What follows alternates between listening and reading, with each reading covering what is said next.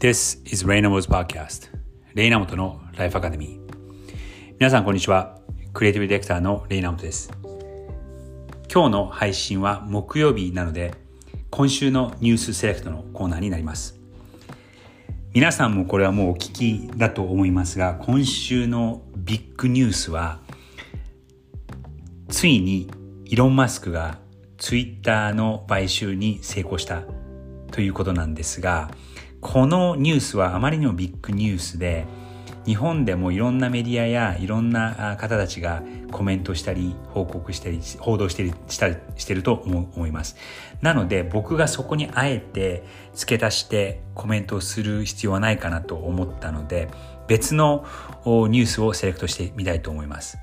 これはですね、セクション4という教育のスタートアップから得た情報でですね、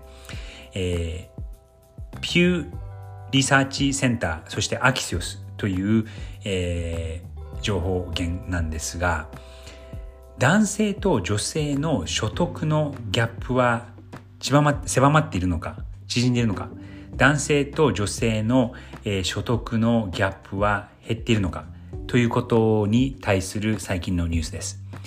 これどういうことかというと、アメリカ全土で見ると、まだまだ女性の所得は少ないのが現状です。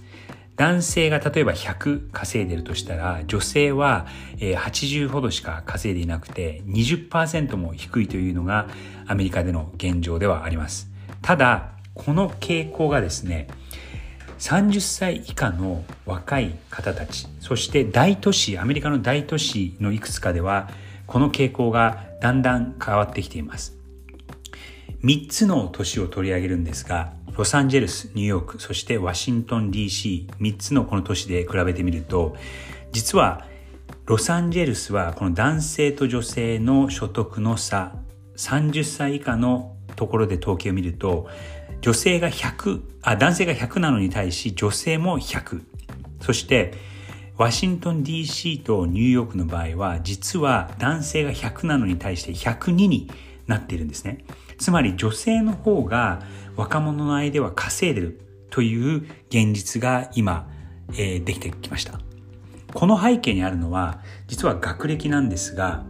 ここそうですね10年ぐらいの傾向で男性の若者たちが、えドロップアウトしたりとか、えー、鬱になったりとかで学校に行かない傾向が少しずつ出てきているそうです。その影響もあり、その20歳前半の、えー、若者の間では女性の方が学歴が良くなっている。また、えー、大学に行く前、高校だったりとか中学生の時も女性の方が基本えー、成績が良かったり、え、ちゃんとやっているので、え、進学する率が高くなっているという背景があるそうです。なので若者の、え、女性の学歴が男性より勝っているという状況が起こりそしてそれが所得で、え、男性と女性のバランスをこう平等なところまで、え、ある程度持ってきているそういう、え、現状がだんだん最近見えてきました。これは僕すごくいいことだなと思っていて、もちろんなんですけども、えー、まだまだ日本では男性と女性は全然その賃金が違ったり、そういうギャップが見えるところ、そしてまた見えないところで、えー、そういうある意味差別がああると思うんですが、こういうふうにその学歴、まあ学歴社会では、